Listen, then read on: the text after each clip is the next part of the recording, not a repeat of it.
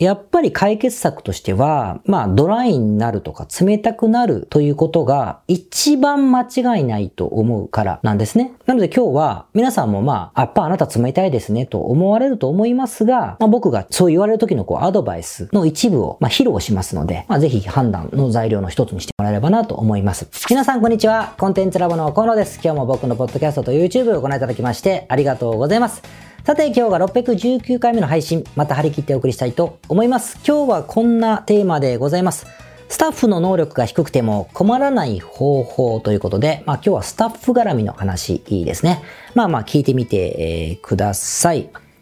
あのー、ちなみになんでこの話をしようかなと思ったかというと、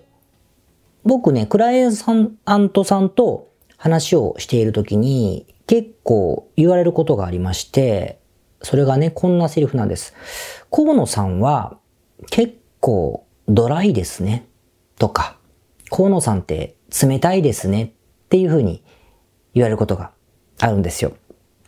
で、もともとは、あの、僕自身が気も弱いですし、人の顔色がすごく気になるし、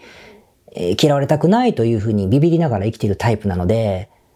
良き人であろうとしていますから、まあ、侵害なわけですよ。僕からすると。なので、普段からの言動に対して言われることはないんだけど、唯一ね、言われるのが、あの、スタッフ絡みの相談とか、困りごとの提案をしたときに、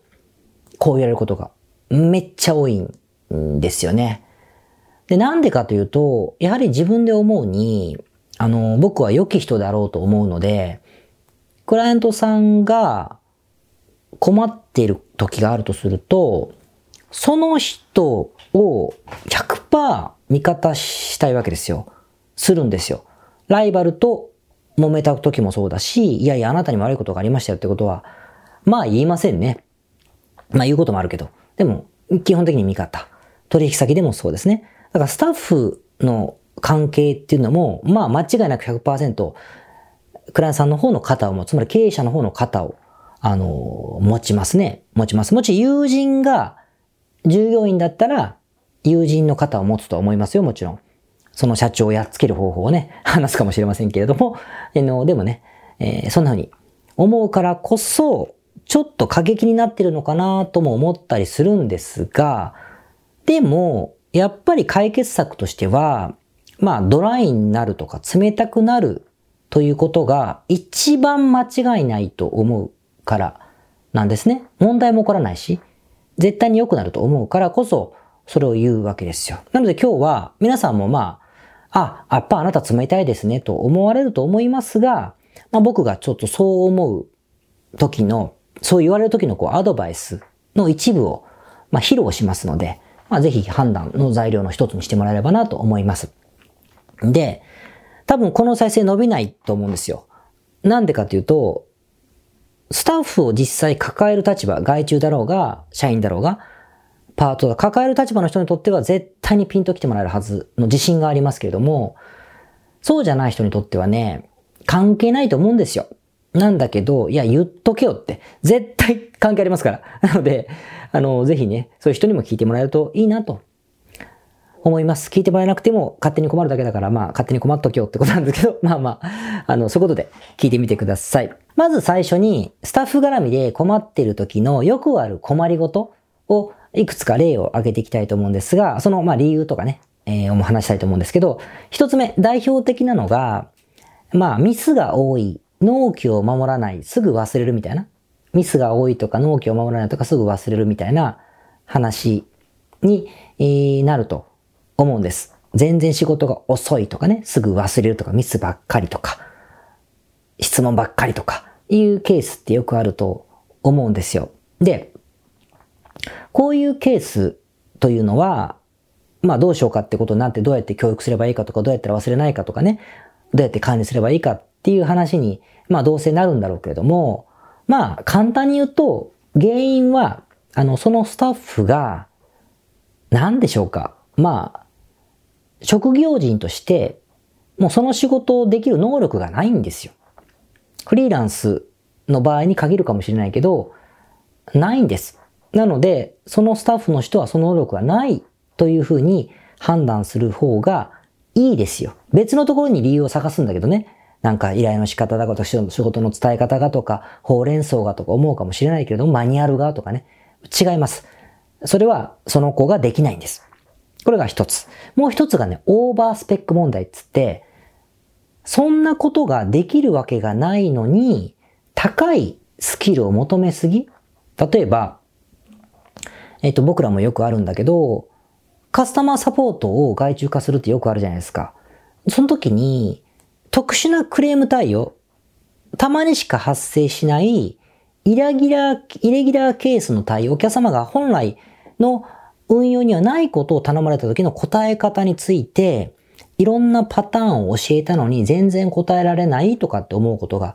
あると思うんだけど、これはね、あの、違うんですよ。その、イレギュラーなことがあるからできないわけであって、それはそれをやらしてる方が問題ありますね。そんな、経営者しか判断できないような臨機応変な対応を、一スタッフでしかも外注で、時給もそんな高くなくて、っていう人にですね、やってもらおうとするのが、やはり、えー、甘いっていうか、そんなことはうまくいきませんね。とか、もしくはさっき言ったみたいに、えー、受発注業務とか事務作業で雇った人に何か問い合わせの時の制約率とか、注文率みたいなことまで委ねちゃう。だからあの子にやってもらおうと全然注文取れないみたいな。いや、それ雇ってないよねとか、そんなことができるんだったら、あなたの会社の安い時給のスタッフはやってませんよねっていう話が抜けちゃってて、そんなに低い時給、まあ低いと思うんですよ。みんなね、払ってる。高いとは言い難いと思うんだけど、そんなものでしっかりとやるとは思えないという部分があるんですね。どっちかですよ。一緒ですね。だから、スペック、オーバースペックのことを頼んでる。それはなぜかというと、そんな人を雇ってないから。もしくは、えっ、ー、と、ちゃんとしたお金を払っている。それは安い時給かもしれないけど、まともな普通の事務作業の時給なんだけど、それすらできないようなスキルセットの人だという部分が非常に大きいところがあるはずですね。だから外に理由を考えない。システム化とかね。そんなんじゃないですよ。全然、あのー、理由が違います。これがよくあるパターンね。あ、解決策後で喋りますよ。こういう困りごとが多いですね。で、二つ目の、えー、よくあるやつはですね、えー、不平不満をすっげえ言われるってやつ。私、私とか僕ちょっとこれもう嫌なんですけどみたいなとか、ちょっと困ってますとか、なんとかなりませんかとか、会社の、例えばね、会社の将来が見えないんですとかさ、なんか理念に共感できませんとか、信用できません、私のことは大事にしてもらってないと思いますみたいなことをよく言われるということがありますね。で、僕も良き人であろうとするから、もし直接自分が言われたら、うわーって落ち込むし、すごい悩むと思いますね。悔しいのか悲しいのか、情けないやらですごく不安になると思うし、皆さん、それですごく悩むんですけども、これはですね、あのー、ぶっちゃけ、これもね、気にしてもしょうがないんですよ。なぜかというと、その不平とか不満を言う人というのは、言うんです。どこにいても。まあ本人に聞かないとわかんないけどね。でもおそらく言う人なんですよ。言う人だし、他では言わなくて、今なら言うのかもしれないけど、もうね、不満があるんだから、もうしょうがないですよ。不満がある人なんだなって思ってもらってよくて、後で解決はさ説明しますが、その不満を解決しなきゃというふうに思うべきじゃないですね。不満を言う人なんだというふうに認識するべきであるというふうに思います。が理由は、あ、いろいろ言ってきますよ。なんじゃかんじゃあの人が嫌だとか、この人が嫌だとか、なんかこれが嫌だとか言うと思うんだけど、そもそも、あの、あなたにとって良きスタッフっていうのは不平不満を言いませんからね。意味わかります？不平不満を言わないスタッフがいいスタッフなんですよ。あ、なんかやばい。冷たい感じの片鱗が見えてきましたか？あの、そういうことです。だから、そこの解決策を、その、不平不満の解決にフォーカスするんじゃなくて、あ、文句を言うスタッフがいるなぁという問題として捉えてほしいってことです。文句の内容じゃなくて。これが二つ目ですね。二つ目。解決策はまだ言ってませんよ。もう想像つくかもしれんけど。で、三つ目。三つ目はね、さっきのオーバースペックの話に近いんだけど、営業とかマーケティングをして欲しくて雇ったのに、もしくは組んだのに、全然役割をこなしてくれないということ。あとマネージメントも言えるかな。マネージャーとしてとか、営業としてとか、マーケティング担当としてという、この3つのパターンにこの愚痴が多いんだけど、愚痴っていうか、ごめんなさい、文句が多いんだけど、困りごとが多いんですが、なんか、やってくんねえと、営業する。ただ、営業っつうのはもう営業ですからね。あの、うん、クローズドコールという、あ、ごめんなさい、えっと、コールドコールって言うんだけど、何も知らない人に営業をかける。それは、メールで一斉配信してからでもいいし、DM 送ってからでも何でもいいんだけど、とにかく営業するという行為とマーケティングをするって行為で似てるけど、0から1を生み出すような仕事、売り上げを上げる仕事ですね。それは、まあ、100歩譲ってリピートの向上でもいいんですけどね。だけど、まあ、やっぱ0から1を生み出してほしくて雇ってるという人だ。その人のレスポンシビリティっていうのは、売り上げをより上げることだからね。社長がやんなくても上がったものなんですよ。社長がやったことを補佐するんだったらいらないからさ、営業とかマーケティング担当は。そういう意味ですね。そういう意味で雇った人がやってくんなくて、その代わり現場のなんかオペレーションとか、CS とか、なんかもうなんだったらもう梱包とかまでやっちゃって、忙しいからできないんですって逃げるってケースってめっちゃあって、こういうのですごく困ってるケースはすごく多いですね。多いです。あと、マネジメントもそうだね。マネジメントとして雇ってるんだけど、マネージャーっつうのは役割が違いますかだけど現場ばっかりやって、なんだろう。ただの不満を聞く役割になってたりとか、いう場合もあるんです。で、こういうのは、やはり、すごく困るし、そういう場合って結構給料を上げてる場合が多いですからね。いやーってなるから、どうすればいいだろうかと、それはまた別に雇った方がいいかなとかね、思うと思うんです。思うんだけど、まあそれは、さっきのオーバースペックと一緒で、この場合は、完全にその人がその役割を果たせる能力がないというだけの結果ですね。だから何もないですよ。その人にはできないんだってだけの話であって、じゃあ、その人がやってるオペレーションの人がダブついてるのはどれかのオペレーションの人を辞めてもらうしかないしね。もしくは、あの、その人を辞めてもらって、新しい人にやってもらうか、もしくはやらないなら来月辞めてもらいますというふうに言うしかないじゃないですか。社員だったらまあいろいろごめんなさい、問題ある。日本の社員制度だったら、もちろん雇用関係の問題があるから、なかなかやり方はまたちょっと小ずりやり方をしたりするんですけども、ってことになりますね。なりますね。ってことがあるんですよ。この3つぐらいが大体大きな困りごとなんですけど、それぞれのテーマ、過去にもね、ポッドキャストで話してるんで今日はちょっとまとめていっちゃいましたが、じゃあこの時に僕がそれぞれどういうアドバイスをするかというと、もう想像したと思うんですけども、各論にこだわる解決策は一つも喋ってなくて、人にフォーカスした解決策しか喋ってないんです。どういうことかというと、まず、さっきのものを忘れるとか、何回も質問するとか、つまりこう、頼んでる意味がないぐらい、覚えが遅い。最初の半月に覚えないとかはしょうがないですよ。だって覚えるのが遅いだけなんだから。だけど覚えようとしないとか、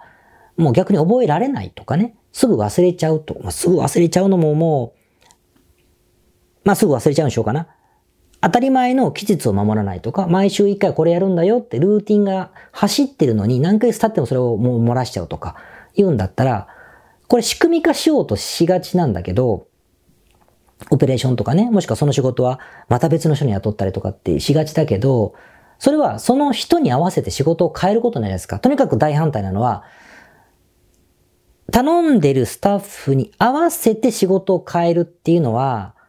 かっこいい世界だと当然適材適所つってね、それぞれ咲く、その、咲咲ける場所があるよって。いや、そうですよ。だけども、小学校じゃないんだから、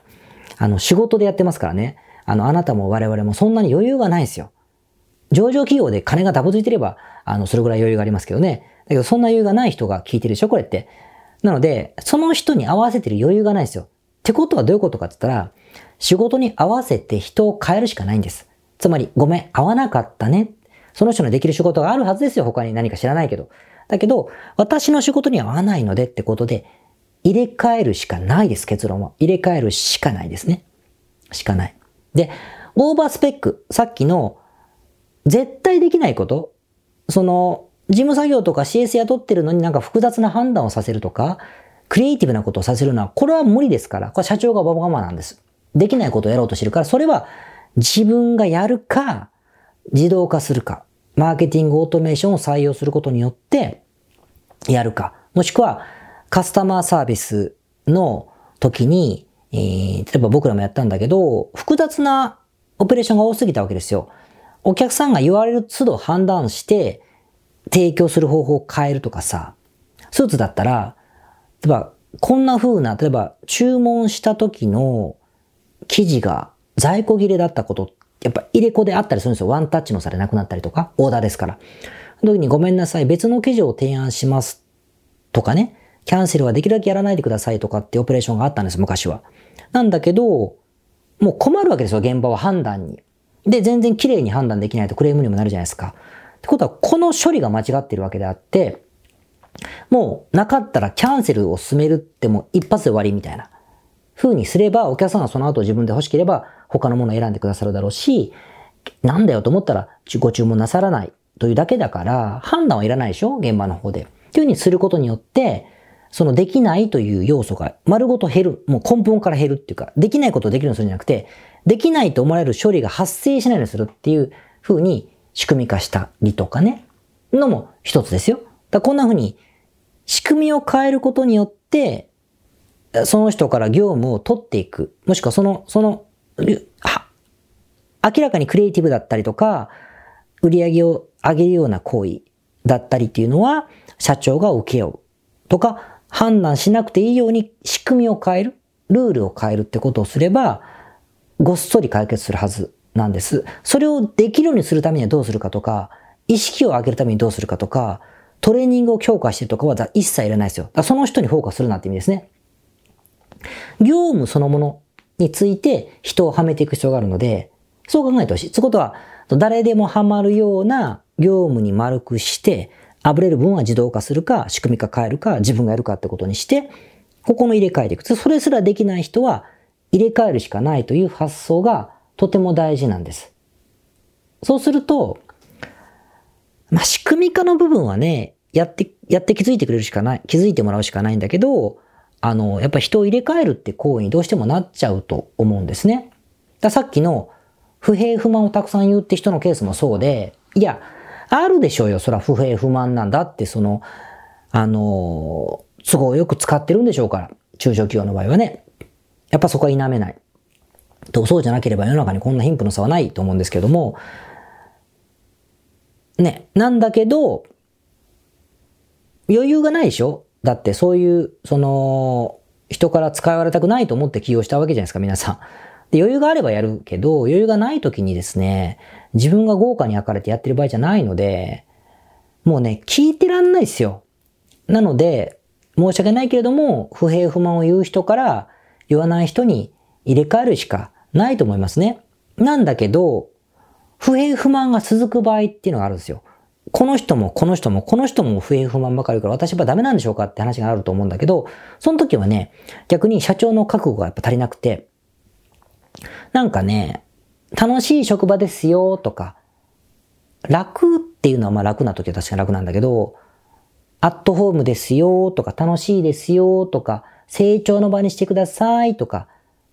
言ってんすよ。なんか格好つけて。それはそれは向こう期待しますからね。それは言わない方がいいです。もうこういう感じでドライですけど、あの、それでも良ければ、ぜひ力を貸してくださいと。もちろんスキルアップがしたいと、思いっきり言ってくだされば、能力に応じて考慮しますってことは当たり前人間だから言うんです。だって、能力は CS で雇ったけど、能力が高ければ幹部にしたいじゃないですか。それは言うべきです。けど、与えますよってことを言う必要はないってことですね。間口はあるけどね。ってことを言えば、非常にそれが分かってる人が来ますから、世の中、あの、日本人だけでもね、1億人以上いて、世界中、あの、の人を考えると70億人、まあ、労働人口がね、えー、何十人、億人か知らないけど、があれば言いますからね。そういう人を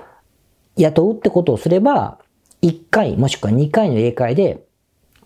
1回だけでいいよね、多分。の入れ替えで、その不平不満を言う人は掴まなくなるはずですね。です。で、3つ目の、営業とかセールスとかができない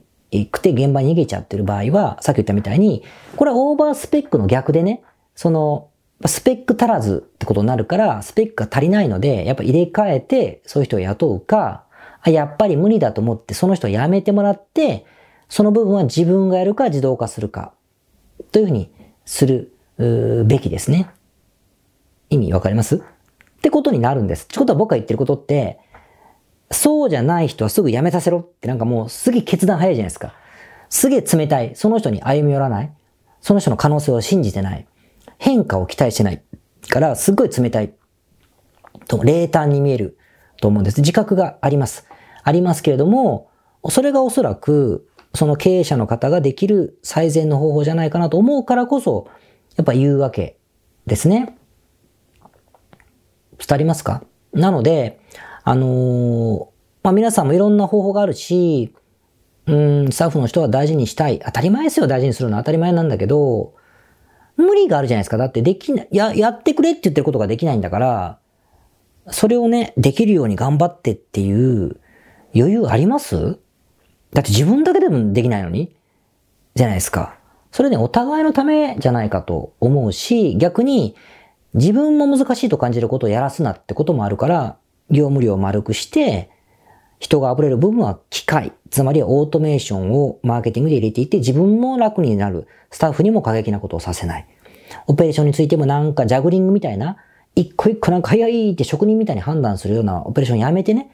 丸く丸くしていくことが必要だし、それをやってね、集客ができないとか、お客様が減るんだれば、やっぱやり方が間違ってるんですよ。あの、やっぱマーケティング弱いだけだと思うから、そこに集中すれば、結構、あの、うまくいくんじゃないかと思うし、それに踏み切れない時の大体の気持ちは、あのお客、その社長がすっごいいい人で、僕のクライアントさんめっちゃいい人なんでみんな。いい人だからこそ、このさん冷たいねって言うんですけど、そういう部分か、それか売り上げが足りてないことが自覚があるから、その怖さによってね、なんかスタッフの方に影響したらなっていうのもあるのかなと思います。なので、多分スタッフを使うってことはイコール、冷酷なことを言いますけど、スタッフをどう使うかということが大事なんじゃなくて、入れ替えやすさを構築するのが僕はコツだと思ってます。つまり採用ですよ。採用して、教育っていうかその教えて、業務内容をトレーニングして、トレーニングっていうか教えるな。覚えてもらって、現場投入すると、この、この速度、このサイクルを早く早くするように採用するひな形はいつも用意しとく。面接のプロセスも用意しとく。採用の時のこう、これ、これいいですか？これ大丈夫ですか？これ大丈夫ですか？うちは夢はないですよみたいなことね。当たり前の仕事ですよとか、夢なんかないですよとか、こういう合意事項をちゃんと用意する。で、現場行った時のトレーニングのその、動画なんかをね、一人目を説明した時に動画撮影しといて、次の人の見といてください。わからなかったら教えてくださいとか、その方々が見れる FAQ を作っておくとかいう風にして入れ替える。またやめたらすぐにこのプロセスを走らせるとかって、このサイクルをとにかく完璧にすれば、悩みは結構減るから。できない人どうできるんでしょうか？なんかもう、山田花子さんどうしようかってことを考えるんじゃなくて、どう入れ替えることを早くするかってことと、どうやって業務を丸くするか。ひいてはその丸くしたことによって、営業が出ないぐらいの集客力をつけるかということに気を削いだ方が、ストレスが減るんじゃないかなというふうに思うって提案をよく僕はするってことでした。どうですか？あの、ドライでしょ？十分。だから僕は言われるって話ですが、でもやっぱ皆さんだっていい人だと思いますけど、そういうことしたくないから、ねっとりした人間関係が作りたくて、って人は、インターネットビジネス選んでなくないですか？僕そうだと思うんですよね。だから、あの、僕も人は好きですよ。結構人と遊んでるの好きだし、孤独も慣れてますけど、でもやっぱり人とねっとりしたいですけど、うーん、仕事の人間関係までねっとりというか、なんだろうな、大丈夫かな、この人。どうしようって、まあ、疲れちゃうんでね。そうじゃないはずなんで、ドライかもしれないけど、それの方がね、でもね、分かってくれるスタッフの方で固まりますよ。僕も自分で冷たいかなと思ったけど、そういうふうにドラになってからの方が仕事人として尊敬できるようなあの方々に恵まれてますしね。そういう人だったら僕旅行に行ってもいいぐらい思います。まあ、ねっとりしてる頃はもう旅行なんか行きたくなかったけどね、また文句言われるのかなと思うから。だけど、今ではね、そんな風には、あの、思いませんよ。なので、ぜひね、多少なりとも皆さん良き人だと思うんですけど、ドライさを、あの採用してもいいのかなと思います。ちなみにこれね、僕ね、話長くなります。ちょっと武勇伝ですけど、会社員の頃に僕とお付き合いしてた人ってもう今お付き合いないですけど、おそらくきっとね、思い出話をすると、冷たい人だったって言うと思います、僕のことを。俺の話どうでもいいんですけどね。思いますよ。なんでかというと、冷たかったからですね。で、今日言ったよりももっと過激でした。若かったのもあるし、仕事の責任を果たさない人っていうのはもう、ゴミだと思ってましたから、あの、多分、ある種本気で、人の人生の機微なんて分かる余裕がなかったんでしょうね。だから、自分のところのチームと呼ばれるもので僕が、まあ、上長みたいな、マネージャーみたいな役で、何人かスタッフがいた時も、例えば10人いてみんな同じ役割なんだけど、僕は決定権が、その採用権がないとしても、その10人のうち2人だけがね、とか1人だけが仕事が僕ができる子だなって、こうパッパッパッパって帰ってくる子だなと思ったら、その子としか会話しなかったですもん。もう、仕方っすよ、もう、仕方。あ、もういい、お前黙っとけ、みたいな。もう何もすんなって感じぐらい、極端でしたし、えー、取引先の人とかベンダーさんとかで仕事ができないような人だったら、ボロクソ言ってましたからね。メモ取らないからお前ダメなんじゃないかぐらいのこと言ってましたから。で、当時のことを反省して最悪だったな、俺。天狗でなんかばっかだな。それは会社で切られるよ。上司に切られるよ。と思って、まあ起業した当時はすごくネットにドラ、ネットじゃない、ネットにね、やりましたけど、そのおかげで本当に気苦労が多くて、最初の頃は。で、お客様にはそうじゃないでしょってやっぱ言ってたけど、積極策ね。でも本当ガラッと変わりました。だから、そこだけにおいては、まんざらやってたこと間違ってなかったのかななんて思ってて、それで上司に媚びさえ売ってればね、すごい出世、出世したかもしれませんけど、そこだけはだから意外と会社員の時のやり方は間違ってなかったのかななんて、あの、思ったりする今日この頃で、えー、ございます。ということで、あの、ちょっと概念的な話ですけれども、スタッフのあれこれで、えー、困ってる人がいればね、多分いい人なんだと思うので、皆さんね、あの、そこだけ、丸くしてないか、過激な要求してるか、あの入れ替えるって選択を気づいてるくせに取ってないか、だと思うから、あの、そこはね、多分、入れ替えるのは、あの、良き人なのか、もしくは、あれでしょ。あの、もう一回採用するのがめんどくさいんでしょだからそのプロセスを盤石にするってことの方が頑張っていただければ、次からは楽になると思うので。あと、アットホームとか、スタッフの成長があって格好つけたこと言わなかったら、あの、いいんじゃないかなと思ったりするということでございました。それではまた来週。はい。それでは619回目の雑談でございまして、今日は芸能人の話をしたいと思うんですが、名前言わなかったら大丈夫だと思うんで申し上げますと、僕の娘のですね、まあ中学生なんですが、同じクラスに、えー、非常に有名な、あの、女優さんのお嬢さんがいることが分かりましてですね、同じクラスに。で、この女優さん僕も好きなんですよ。非常にお綺麗な方で。で、完全にミーハーですけど、あの、見たくないですか？で、でね、しかも偶然、保護者会があったんですね。で、保護者会僕が、まあ、出るということになりまして、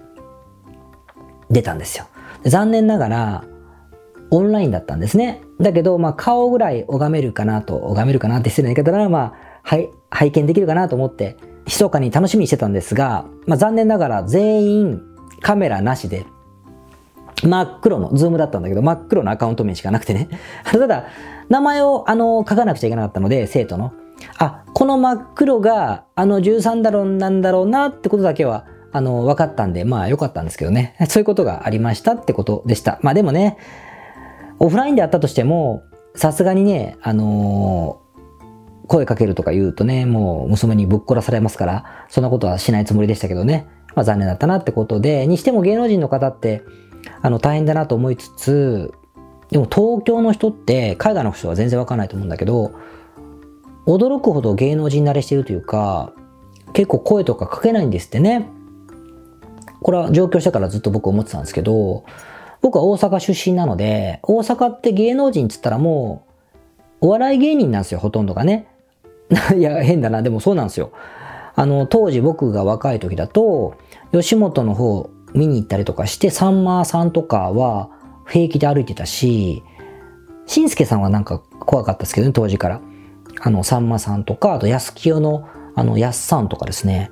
やすしやとか言ったら、呼び捨てすんねーつってこう、撫でてもらったりとか、さんまちゃんとかもすっごい愛想いいんですよ。突っ込むと突っ込んでくれたりとかしてね。あの、すごい、だから、身近だったんですけど、僕にとっては芸能人の方って。だけど、あの、東京来てね、それは違うんだなと思ってね、あの、びっくり、えー、しました。そう、そうなんですか？なんか、慣れてるからですかね？なんで、まあ、その、今僕、だから、家族とかいろんな人の周りの目があるから、恥ずかしいからやめてよって言われるのでやりませんけど、その自分だったら多分、速攻声かけてると思うのでね、あの、気をつけないといけないなと思ってて、大阪の人ってそういうのないですか？東京の人だから結構ツンツンツンとして、スーンとしてるなと思って、えー、まあミーファーな僕は思ったという話でございました。それではまた来週。皆さんこんにちは。コンテンツラボの河野と申します。この YouTube チャンネルをご覧いただきましてありがとうございます。え普段は在住の起業家の皆さんにインターネットを使ったビジネスのサポートをさせていただいております。これまで、え約3000人の方々のビジネスのサポートを行い、すべてのクライアントさんの売上総額は300億を超えているぐらいだと思います。このチャンネルではそんな経験をもとにインターネットビジネスもしくはインターネットを使った起業について詳しく役に立つ情報をお送りするように心がけております。海外においての事例もとても豊富に含んでいますので、日本の方にも適用できることがとっても多いと思っております。ぜひチャンネル登録をして配信をご覧になってみてください。ポッドキャストをお聞きの皆様、こんにちは。コンテンツラボの山口よし子と申します。普段はサンフランシスコに住んでおりまして、日々現地からコンテンツラボのお仕事を行っています。いつもご視聴ありがとうございます。いつも聞いてくださっている海外在住の方、日本在住の方、起業して制約のない自由なライフスタイルを実現したいと思っていませんか？今日はそんな皆様にですねお知らせとお願いがありましてこんな風に最後にお邪魔させていただいています。そのお願いというのはですねコンテンツラボのコンサルティングサービスについて知っていただくということです。で、あのー、番組の中でも河野が時々メンバーさんと呼ばせていただいていることがありますのでご存知の方も多いと思います。起業前の方にはビジネスプランを一緒に考えることから始め起業後の方には集客組織化異業種展開だったりはたまたお金の残し方とかそして望むライフスタイルの実現というところまでですねメールやオンライン通話でのコンサルティングのほかに学べる仕組みとしてあの定期的に私たちの方からコンサルティングを受けていただいているメンバーさん用に教材をあのお配りしたりですね。あと世界各地にお住まいの起業してビジネスの広がりを目指す日本人の方同士とつながれる仕組みを取り入れたりといったコンサルティングやコミュニティ参加が全て入ったサービスになっております。私たちのクライアントさんは7割が海外在住者在住者さんでですね。3割が日本にお住まいの方です。これから起業したい方、すでに起業している方、あとはあの起業して少し時間が経ってもうあの成長期に入られている方皆さんそれぞれあのビジネスのステージはそれぞれですけれどもとても刺激的にご一緒させていただいています。でよく聞かれるのですけれども海外在住ということにかかわらずですね私どもでは日本にお住まいでビジネスを展開している方とかあの起業計画されている方にもお使いいただけるコンサルティングサービスとなっていますのでご安心ください。起業前、起業後、日本、海外とか関わらずプロフェッショナルな支援やコミュニティ参加でもっともっと成長したいとお考えの方におすすめのコンサルティングサービスとなっております。であの知っていただくことがお願いだったのですけれどもここからは皆さんにあのまた別のお知らせになりますがご興味がある方のために河野が世界各都市で実施して大好評をいただいているネット企業ビジネスセミナーを無料で公開しています。まだ何をしていいかわからない方にはどんなビジネスをするべきかすでに何かを始めている方のためにはどのようにビジネスを成長させるのかといったような濃い内容をですね4時間以上でとても詳しくお話ししています。もちろんあのコンテンツラボの強みとして今まであの一緒にサポートして